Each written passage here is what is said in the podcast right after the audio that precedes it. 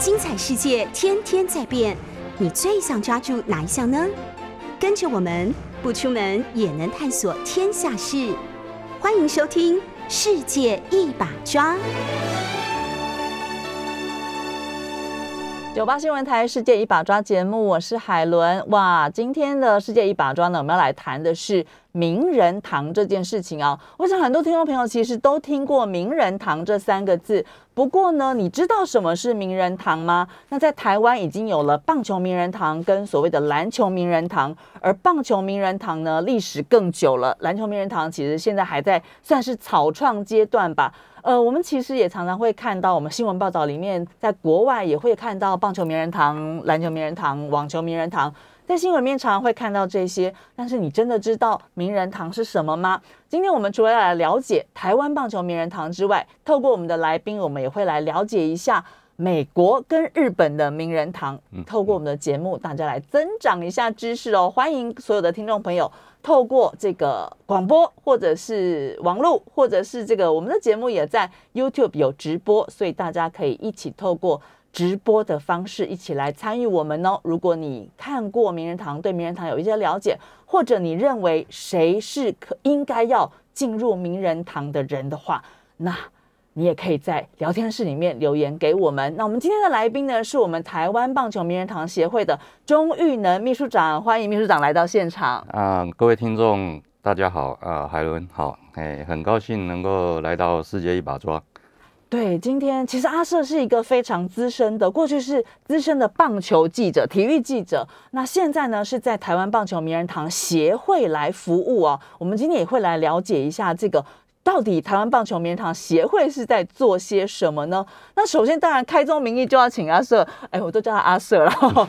呃，秘书长来跟我们谈一下，就是说什么是名人堂？那台湾棒球名人堂的历史都到底已经成立多久了？有多少名人已经入堂了呢？嗯，哎，首先呢，我是在今年一月一号正式到棒球名人堂协会来呃工作。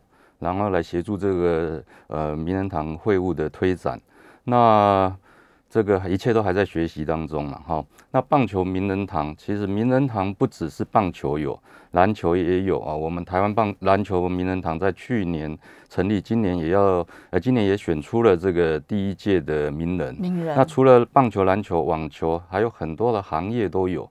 那名人堂这个哦，不只是运动类的，有名人堂，不只是运动类，对，各行各业。都可以成立名人堂，对对对，那为什么要成立名人堂？诶，其实最大的用意就是肯定这些在各领域呃有贡献、有付出、有杰出成就的这些前辈或人士。那他呢，借由这个名人的遴选，然后表彰来肯定跟肯定他们的这个贡献，然后向他们致敬。哦，那我来用这个。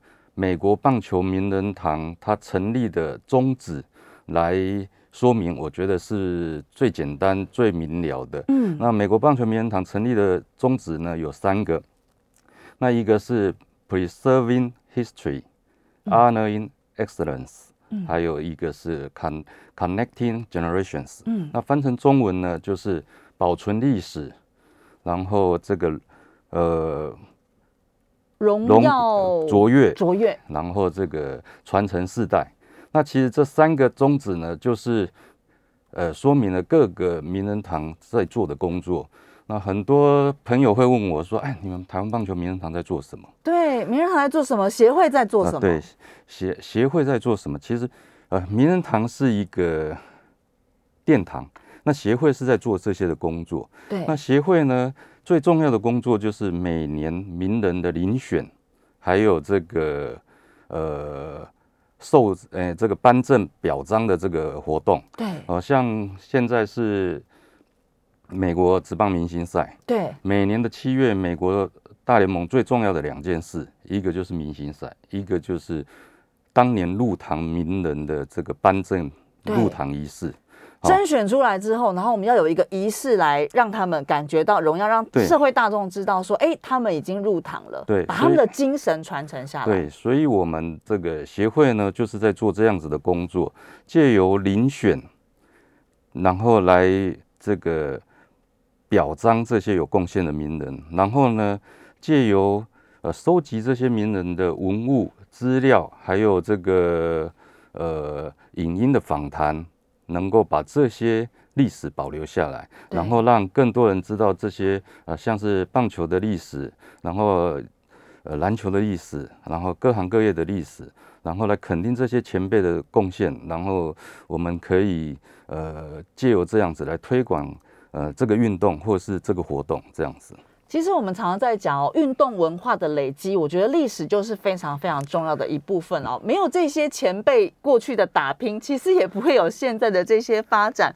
呃，不管是成绩方面，呃，拿了什么样的世界级的成绩，或者是其实在呃各个呃我们讲他的领域或者是岗位上努力的人，其实每一步都。造就了才会有现在的这些成绩，所以其实简单来说，我们如果顾名思义的话，就是借由这些所谓的入堂的进入名人堂的名人，让我们记得曾经有这些历史。所以名人堂协会似乎在听起来在做的工作，就是我们把这一些呃，不管是甄选，就是每年要决定谁可以进入名人堂，再来就是刚刚像秘书长提到的，就是说我们去搜集这些文物，对不对？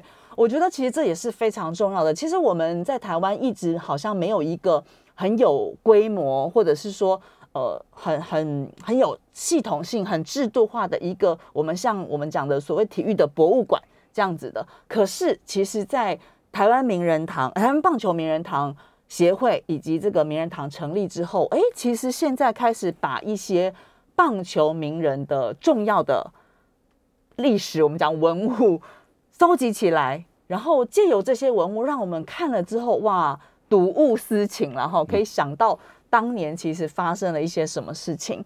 我觉得这真的是蛮棒的。所以，如果照刚刚秘书长讲的，就是台湾棒球名人堂其实算是台湾第一个以运动领域成立的名人堂，呃，以用协会的方式来经营，对不对？刚刚其实秘书长有提到说，哎，这个协会。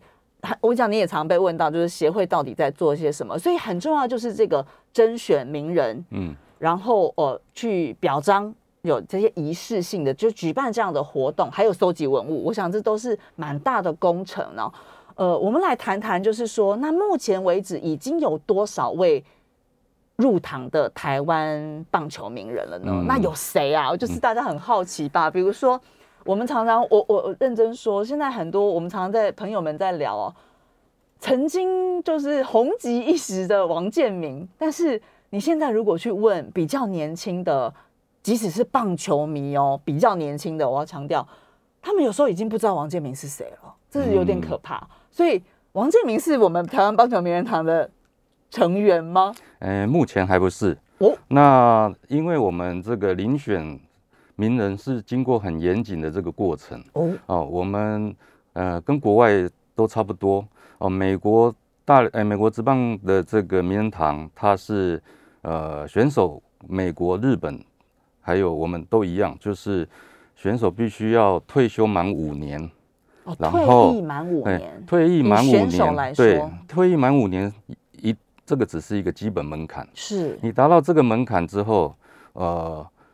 我们会有一个提名甄审的委员会，然后针对各界的推荐，还有这个成绩，呃，退役满五年达到门槛的选手，针对他的成绩、他的品格、他的职业道德，还有他对球队、还有对社会贡献、形象各方面来考量，然后来选出每一年的候选人。是，那先有候选人产生。对，候选人产生之后呢，我们再由这个呃。美国是服务满十年，哎，这个采访棒球满十年，然后是美国棒球作家协会成员来遴选。那台湾资深的记者来评选这个能不能够入堂？对，一，呃，这个是竞技的部分，我们是由媒体来遴遴选。是。那台湾也是，那日本呢？他是要呃采访满十五年。哦。对，那每一个候选人。他取得候选资格之后，呃，像台湾是取得候选资格之后，他有十五年的候选的这个期间。对。那每一年呢，只要得票率，呃，在五百分之五以上，他就可以第二年持续的候选。哦。直到这个十五年期满。那在这个期间，他任何一个年度达到得票率达到百分之七十五以上，那他就可以进入到名人堂，就等于所以这个得到了入堂的资格。对，呃，不是他。入堂的资格，对的，超过七十五趴的这个得票率，他就可以入堂。那这个门槛是很高的，对，好严谨的一个遴选。对对对，那呃，美国、日本也是这个样子，所以有些人会觉得说，哎，你们选的好像不怎么样，或者是对某些呃，因为个人不同的看法，会对某些选出来的名人有不同的见解。但是我觉得这个过程是很。很不容易的，七十五趴。那刚刚提到王建民，王建民是二零一六年在美国职棒最后一个球季。那大家都知道，他当初连两年十九胜的台湾之光，这个呃一路带给呃球迷还有这个台台湾人民的这个这个呃振奋呃这种形象，还有带给我们的那种嗯，这个他的那时候是一个。指标性的人物，那他二零一六对二零一六年最后一个球季，呃，在美国。那现在呢，如果按照这个时辰来算，他是满五年。对，那今年应该是有机会成为候选人哦。哎，对，那就要看后面大家要不要投票给他了。嗯，对对对对。那刚刚海伦有问到说，这个我们现在有多少人入堂？台湾棒球名人堂从二零一四年由这个。呃，资深的棒球记者黄英波先生，然后我们的资深球评曾文成先生，还有这个呃棒球前辈谢明勇先生等几位呃，还有一些媒体的朋友一起一起来发起，然后到现在是第满八岁，朝朝向第九年。那现任的这个理事长是我们知名的呃庄国敏律师，嗯，哦，那。他是今年接下了这个工作，名人堂协会理事长的工作。那我们到目前为止，总共有三十四位的入堂。哦，三十四位是加上今年第九届的，对，加上第九届，一到九届一共有三十四位。对对对对。那这个其中，呃，第一届就是我们有那个职棒之父之称的呃洪腾盛董事长。洪腾盛董事长，兄弟象迷绝对不会不知道。然后。还有这个曾基恩总教练、教官曾基恩，铁血教官，对，这是第一届。那第二届是我们王贞治先生，啊、哦，我们世界拳老王王贞治。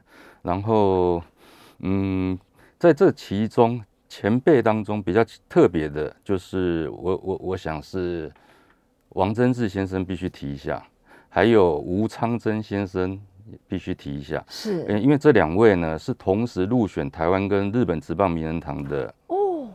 在这三十四位当中，只有这两位是同时台日都有入选名人堂。对对对，那王贞治先生的成就我应该不用赘述。那吴昌珍先生，呃，可能要介绍一下，他是出生台湾高雄的前辈，那后来到日本打职棒，呃，加入巨人队，还有几个呃几个球队。对。那他本名叫吴波，那他曾经是。日本职棒的打击王跟 MVP，他在日本有人间机关车的这个这个封号。那他有什么重要性？他除了这个呃成绩不错以外，呃各位可能很少人知道，就是他有指导过一个很有名的教练，叫荒川博。嗯，那荒川博是谁呢？就是指导王贞治一本 足金鸡独立打法的这个教练。大家可以马上想到那个画面，对，对对，所以如果要严格讲起来，这个吴昌珍前辈是王贞治的师公，哦，对不对？好，那这是在我们这三十四位里面比较有有两位这个比较特别的，然后两个国家的名人堂都入入堂，因为这为什么不容易呢？因为日本职棒名人堂基本上是以呃遴选。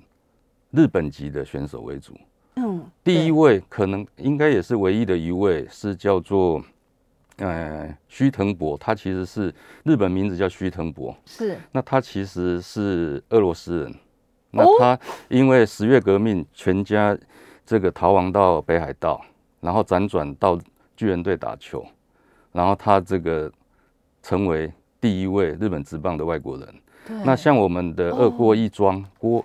郭元志、郭元志、郭泰元、庄胜雄。对，郭元志跟郭泰元呢，也是曾经被提名担任，呃，提名过这个日本职棒的候选人，但是后来没有选上。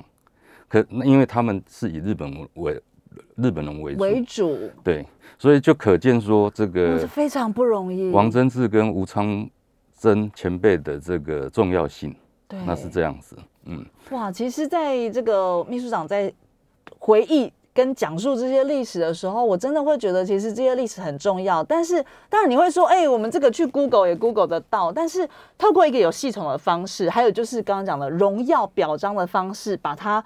以名人堂的方式保保留下来啊，我想是很多后辈，不管你打不打棒球，或者你是不是棒球迷，其实我想我们都应该要去认识一下、了解一下这些历史。其实我想感受会非常非常不一样。那刚刚秘书长有提到说，今年已经是第九届的这个入堂了。嗯、今年一共有几位的这个我们讲棒球圈的前辈？还有我特别想问一下，就是说，哎，这样听起来不是只有选手可以入堂吗？对，呃，我们。呃，我们是分成这个目前呢，对竞技的部分呢，分成职棒时期、业余时期。哦，那我们也会针对呃，不一定是选手的，我们分成呃，我们有这个职棒的这个特特别贡献，特别贡献，业余的特别贡献。也就是说，他不见得要是选手、教练。对，在这个棒球圈，只要有贡献的，所以比如说像媒体记者，有没有可能？有可能，也有可能。对，所以哈，我我自己为棒球名人堂下一个定义啊，我们常常听到很多国外的选手讲，今天他又打出好的成绩，对，听到很多国外的朋选手会提到说，我希望我今天的成绩或我今天的表现，能够带给打棒球的孩子一些希望。好，那如果用这个。如果用这个来衍生，直棒是打棒球孩子的梦想。对。那棒球名人堂就是打直棒，还有从事棒球相关工作这些工作者的最高的圣殿，最高的殿堂。是。哎，我觉得我我的我给棒球名人堂定义是这样子。那刚刚有提到今年有四位的入堂名人，对。我觉得这四位都非常不简单。因为都是第一，都是第一。对，有谁呢？好，我们第一，我们第一位呢是这个，我们今年有呃四位候选呃入堂的名人呢，这个美和中学创办人徐庞新博士。哇，还有我们美和听到就已经对，还有我们现任呃这个富邦悍将领队林华伟先生，林校长。对，还有竞技类的入堂的名人是前总呃统一狮的总教练林家祥先生，林家祥，还有这个前三商虎队的总教练谭信明先生。哇，好，那我要提一下，为什么我们这四位资深棒球迷听到现在都应该立正站好了，听到每一个，我想我们右堂也是资深棒球迷，他听得频频点头。我要提说，为什么他们是第一？嗯。第一个，徐庞新博士是曾经是，呃、欸，这个二次大战结束之后，台湾大学医学院、台大医学院外科，呃、欸，首任的外科主任，外科主任，所以是第一。好，那他非常的不简单，他在呃，应该是一九六一年成立了美和中学。到现在是六十年前吧？对，你知道他花多少钱吗？当时的钱一千五百万。哇！那他成立了徐外科诊所，那时候在这个长安西路成立了徐外科，然后后来又到高雄成立徐外科。那他用这个徐外科呃诊所的这些经费，能够来赞助。赞助美和中学，然后这些球队，那他培养了非常多的棒球名将啊，包括大家耳熟能详的呃，微笑乔治、赵世强、赵世强，然后现任中华职棒总秘书长的杨清龙，然后棒球先生李居明，还有我们的这个棒球魔术师徐生明，徐生明，然后到近来的近期的张泰山、彭政闵。哇，这每一个讲出来，我现在鸡皮疙瘩一起来。哦，然后陈晨威，哦等等啊，然后你看有多少的教练跟这个选手，都是因为在美和中学，呃，这个呃受受教育，然后打球，然后成长。而且我听到，呃，赵世强前辈跟这个杨庆勇秘书长提到，他们当初当年练球是。没不是喝水的，嗯，哎、欸，对，徐博士就会请那个校工准准备两桶的水桶，一桶是用那个早期那个牛皮纸袋装的两公升的那个克宁奶粉，克宁奶粉，然后泡成一桶奶奶牛奶牛奶，然后另外一桶呢，就是用人参须去泡人参茶，给选手补充体力，牛奶。人参茶这两桶哇，秘诀来了。那这个就是美和中学的创办人。那另外一个，我说第一是这个林华伟校长。嗯，刚刚提到校长，那他就是台湾史上第一位从诶棒球选手出身的这个国立大学的校长。对，所以他也是第一。当然，他现在已经从校长的职务卸下了。他本来是这个台湾体育国立台湾体育大学体育运动大学的 校长。对，好，那他呃，今年的二月一号接任这个富邦富邦的悍将的领队，对，所以他也是第一。哦，那林校长是我们传奇的三垒手。如果资深一点的球迷一定会想到一九八四年奥。洛杉矶奥运铜牌战，中韩之战打到十四局延长赛，十四局上半局击出这个制胜安打的是林华伟校长。对，然后接下来是杨庆龙老师有一支两分全垒打，我们以然后再下来十四局下半林林林校长有一个美记的三垒守备，然后我们最后是以三比零获胜拿到铜牌。哦，那他一路走来。也是真的非常不简单，的确是非常不简单。在这边我们要稍微休息一下，我们要先进一段广告。在广告之后呢，诶，我们今年入堂另外还有两位名人林嘉祥跟谭姓明，他们又有什么样子我们不能不知道的故事呢？我们广告之后回到世界一把抓的节目现场，再请我们钟宇能秘书长告诉我们。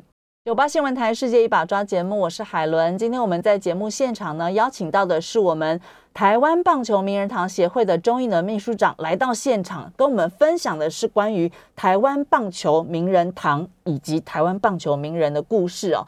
呃，刚刚其实，在节目中呢，秘书长有告诉我们说，其实真的是非常不容易哦，成立一个台湾棒球名人堂协会，同时呢，在这。九年、八年、将近九年的这个筹备跟成立的过程中，其实我们把这一些台湾棒球的历史逐一的收集起来，借由这些名人的故事，把这些精神传承下来。我们当然都会说，哎，台湾呃棒球是我们的国球，但是你真的知道棒球的历史吗？你知道这些？刚刚其实提到了，哇，当年的这个奥运，呃，你会不会很想看到当年的那个情况？我觉得我会。就是我觉得我在有时候呃，不管是网络上或者因为某些机会知道这些故事的时候，其实我都会觉得说，哇，真的好感动哦。然后今天棒球能有这样子的成绩或荣景，其实真的绝对不会是天上掉下来的，真的都是很多人一步一脚印的哦。呃，刚刚其实我们提到了，今年是第九届的这个呃入堂，那有四位的名人入选。刚刚其实秘书长帮我们介绍了关于徐庞欣跟这个林华伟的故事，那还有两位林嘉祥跟谭信明，他们又有什么样的第一呢？我们请钟宇的秘书长来告诉我们。嗯，好的，呃，林嘉祥教练，呃，他这个很早就担任教练的工作，好，那他当。教练的第一年接台电棒球队的时候，第一年就拿了三个国内比赛的冠军，哇，很厉害。然后他在当年呢，他跟这个一九八四年呃奥运总教练这个吴祥木先生呢，那时候有这个南呃北祥木南这个嘉祥的这种封号。嗯、那刚要提到说。林家祥教练有什么第一？他在一九八八年带领中华队的参加这个意大利世界杯的时候，在对日本之战以十二比一大胜，对，创下史上中华队第一次提前把日本队提前结束比赛的记录。口斗，对，口斗，所以这个是非常不容易的。而且他那一年也获得国际棒球棒现在的国际棒垒球总会，那时候是国际棒球总会的年度总教练。是哇，年度总教练呐、啊嗯。嗯，那再来提到谭信明教练的第一，大家呃各位球迷大概都知道说，这个陈金峰是我们呃赴美国职棒打球的这个。近期的前前辈第一人，但是其实真正的第一人不是陈金峰，真正的第一人是谭信明教练。他说？呃，当年呢，在跟这个现在的西日本职棒西武师的前身太平洋俱乐部呢签下这个研究生的合约，然后西武呢就把他送到旧金山巨人的小联盟去打球。那他在那边。打了一个球季，哇！所以他那时候在巨人的 EA 打过球。那他是台湾，其实他是台湾挑战美国职棒的第一人。那另外呢，他谭教练的英文能力非常好。那他常常参加一些讲习。那他台他回来台湾以后，就把这个我们现在看得到的投手投完球都会冰敷，他是把冰敷这个观念带回台湾的这个教练。所以他也是这个第一。另外还有一个第一，就是他是台湾第一个学会投蝴蝶球的蝴蝶球的投手。那他的得意弟子就是我们之前入堂的名人徐生明总教练。是，徐总。对。讲到这个，真的又让人起鸡皮疙瘩了。所以我说，这个是我们今年四位入堂名人。不只是一时之选，而且都是第一。对，那顺便提一下，我们今年的呃表，哎，这个颁证的活动呢，是第一次跟中华职棒联盟合作。我们要在第七月三十日的呃中华职棒明星赛赛前，哎，为这四位名人举办这个颁证入堂的仪式。哇，所以如果到现场或者是看转播的朋友们，就可以看到这个今年的这四位名人的入堂仪式了。那虽然是。呃、第一次跟中华职棒合作，虽然明星赛哈隔了两年才再举办，也是一个第一耶。对，然后他们呃行程很满，活动很精彩。那我们的时间并不长，但是这是历史性的一个一刻，一刻。对，那另外呢，我们八月六号会在龙潭名人堂花园饭店，然后举办我们第九届的名人特展。那刚刚呃，海伦，这个是我们听众朋友都可以去参与的哦。对，而且是免费。嗯。哦，那我们这个特展是呃一整年都会在那边展出。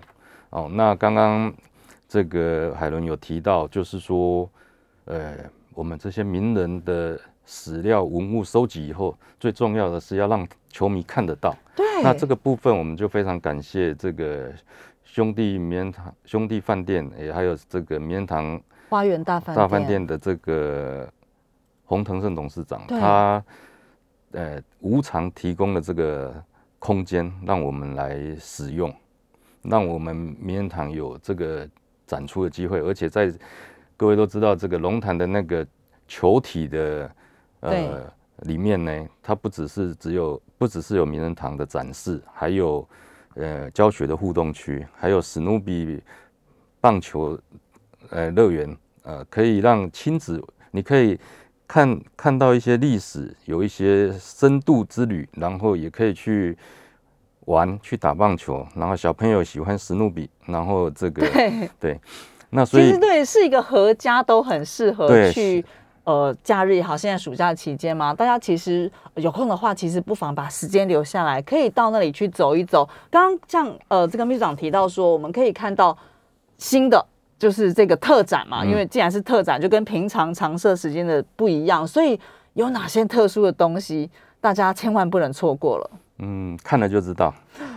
呃，我先透露一下，前几天我有先去看了一下，但是真的我自己在看的时候，我是真的就像我刚刚讲的，这真的是发自内心的鸡皮疙瘩就起来了。第一个事情是，你会很讶异说这些东西保留的这么好。那表示说呢，其实我们这几位名人，他们其实也很看重自己这个一路走来的棒球历程。我特别讲一下我们林华伟校长好了，呃，大家可以想象吗？我们看到校长现在，呃，当然他现在是领队了哈，改改口不过来，一直叫他林校长。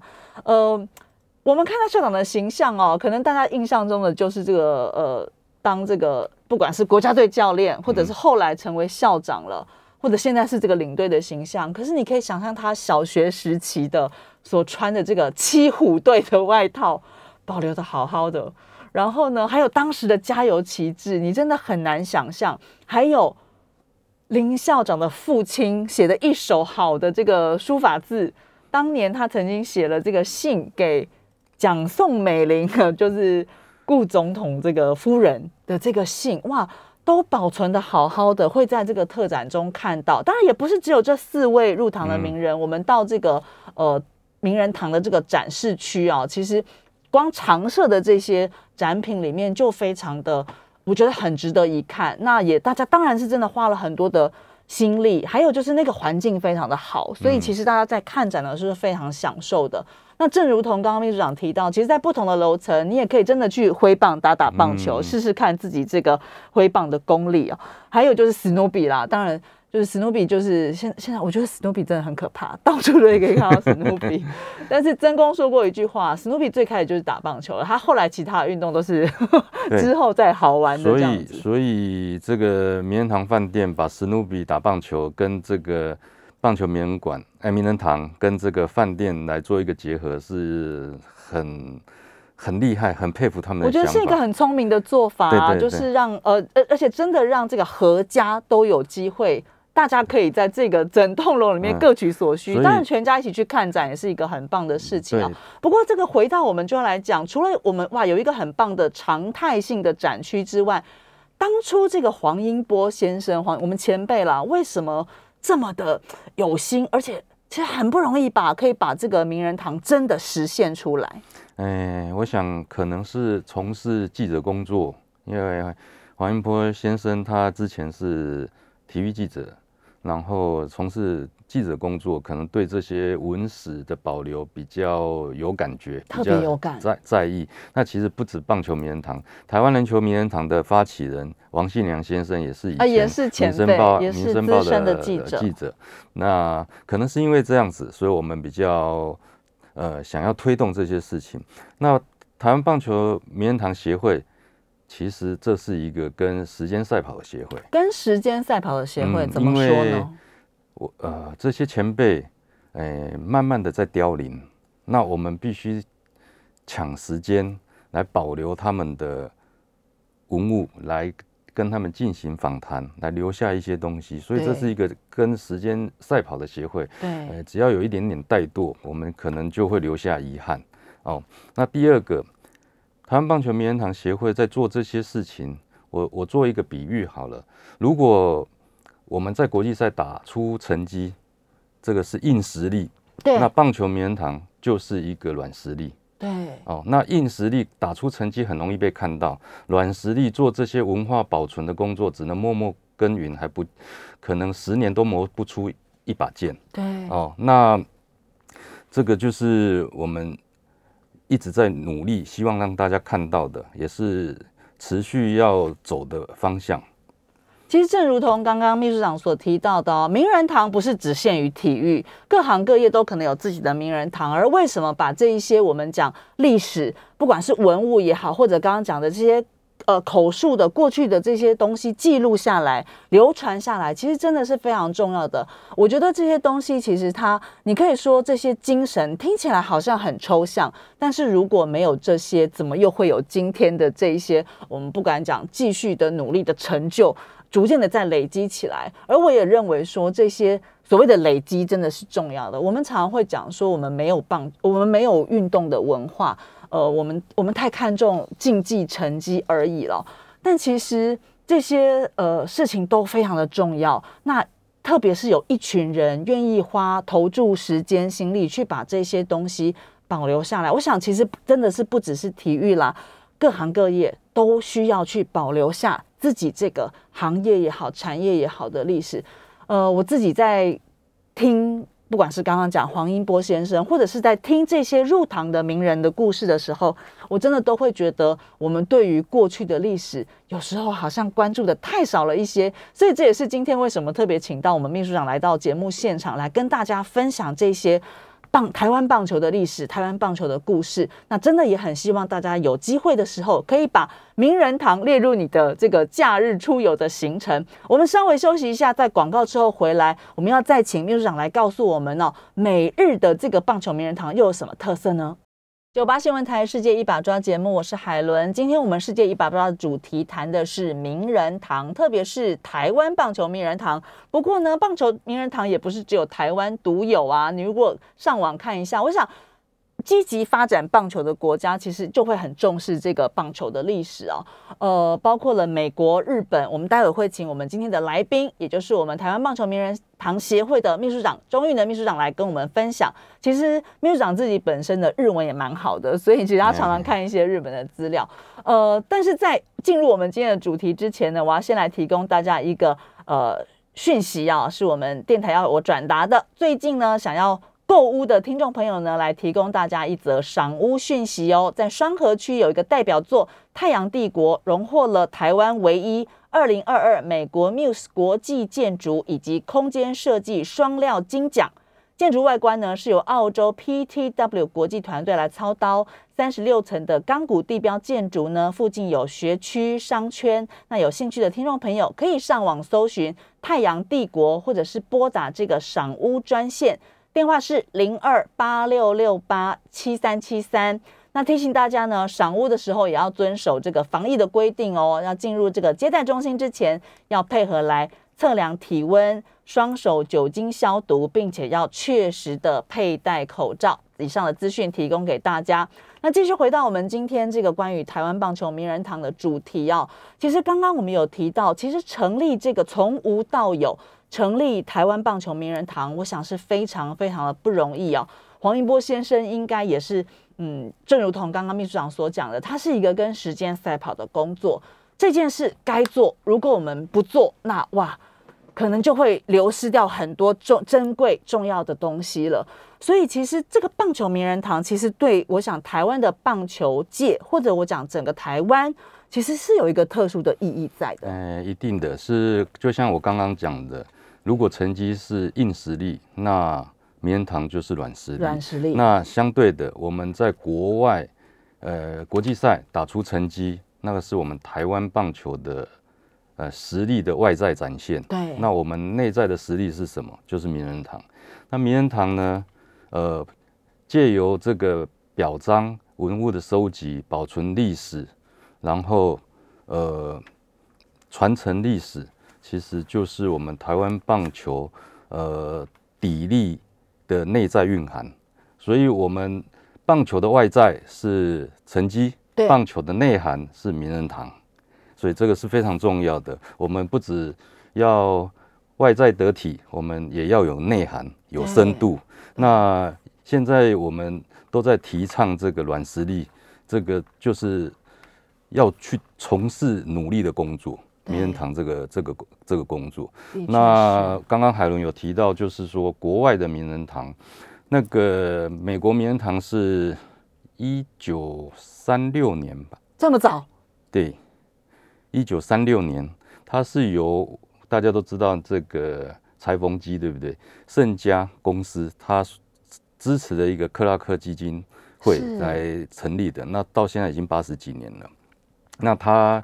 有三百四十位入堂名人哇，到今年为止啊，我们的十倍。对，我们有三十四位。那 我们成立八年多，他们成立八十几年，所以我们有很大的努力空间。累积、累积再累积。那美国职棒名人堂这个第一位这个全票通过入堂的名人，就是前洋基的救援王李维拉。啊，李维拉，啊，然后隔年这个永远的洋基队长基特，他差一票。哦，哎，那差一票就不行哦。对，今 二零二二年入堂的名人就是我们大家球迷都知道的 David Ortiz 老爹，嗯，哦，那刚刚有提到进入名人堂，你不只是要有成绩，还要有有品格，还要这个工艺。对。那所以像美国名人堂这几年一直有呃很多禁药世代的球星都没有办法呃入堂，这个就是我们不只是要有球品，还要有人品。这名人堂的境界是很高，既然是殿堂，就一定要有高标准的要求。没错，最高标准来选甄选这一些可以入堂的名人。那日本呢？嗯、日本是一九五九年成立的，那最早是在、最早是在后乐园球场，也就是现在东京巨蛋的呃这个旁边呐。那后乐园球场呃有这个名人堂，那现在呢就是在东京巨蛋里面，那他也。他们有两百多位，对，两百多位的入堂名人，对。经过一个严格的标准哦，当然要先有候选的，就是先有基本的资格嘛，然后呢，经过一个严格的。标准有一些委员，而且这些委员的资格也是严格的，然后来甄选出这些名人，进入了这个我们讲的最高殿堂，留给这个呃之后从事棒球运动的人一个非常好的效法的这个榜样。所以呢，接下来其实我们刚刚其实秘书长有提到说，在七月三十号的中华职棒首度跟中华职棒合作，所以会在。棒球场上，职棒场上有这个一个仪式，嗯，然后还有就是刚刚我们提到的这个呃，在龙潭的这个棒球名人特展，哦，也是一整年的时间，大家就可以抽时间继续去看一看。呃，其实我想关注棒球的朋友都知道，今天其实台湾的棒球就有大事了嘛，对不对？在新竹，好像今天棒球圈的人都很忙，都要去新竹。对，今天新竹怎么了？对，我刚刚我要补充一下。我们台湾棒球名人堂协会，我们台湾是第全世界第十三个有名人堂的一个国家，所以我们也是算不错的。对，好，那比韩国还要成立的早。早，对。那这个刚刚海伦提到，今天新竹的大事就是我们呃重建的新竹球场今天要启用。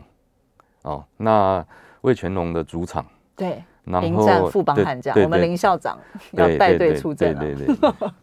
名人，呃，带带的球队，对，迎战这个名人曾经率领的球队啊，徐总率领的球队，哦，对，也是一个 特色哦。另外，我想大家也知道，这个我们二十九号开始 U 十二的世界杯要在台南举办了，那我们地主中华队要拼卫冕哦，大家来帮这些小将加油。还有，其实一连串，呃。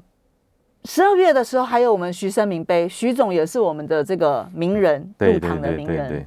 徐生明杯也有一个特殊的意义吧？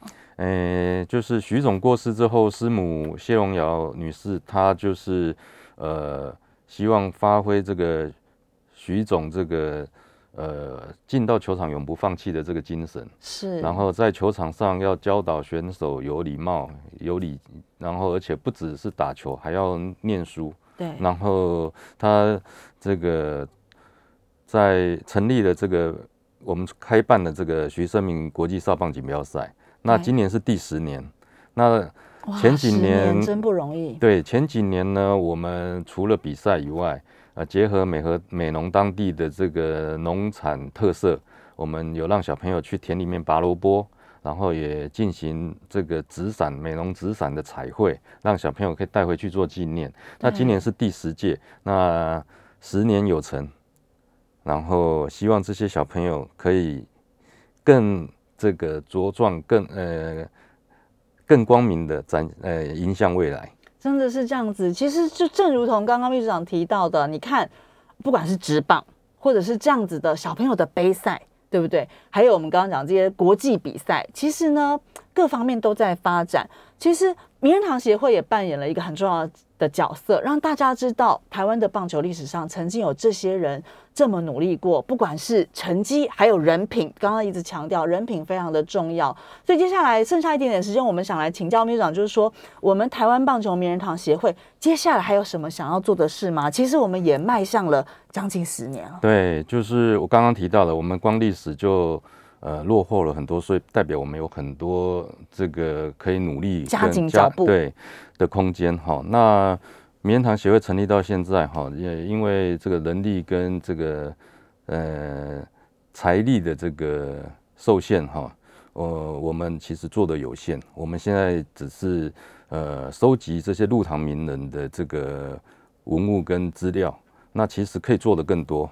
呃，像美国名人堂，它只要有呃铃木一朗打一千支安打，类类似这样子的纪念球，其实也都可以呃收入到名人堂去保存，让球迷可以看得到。那呃。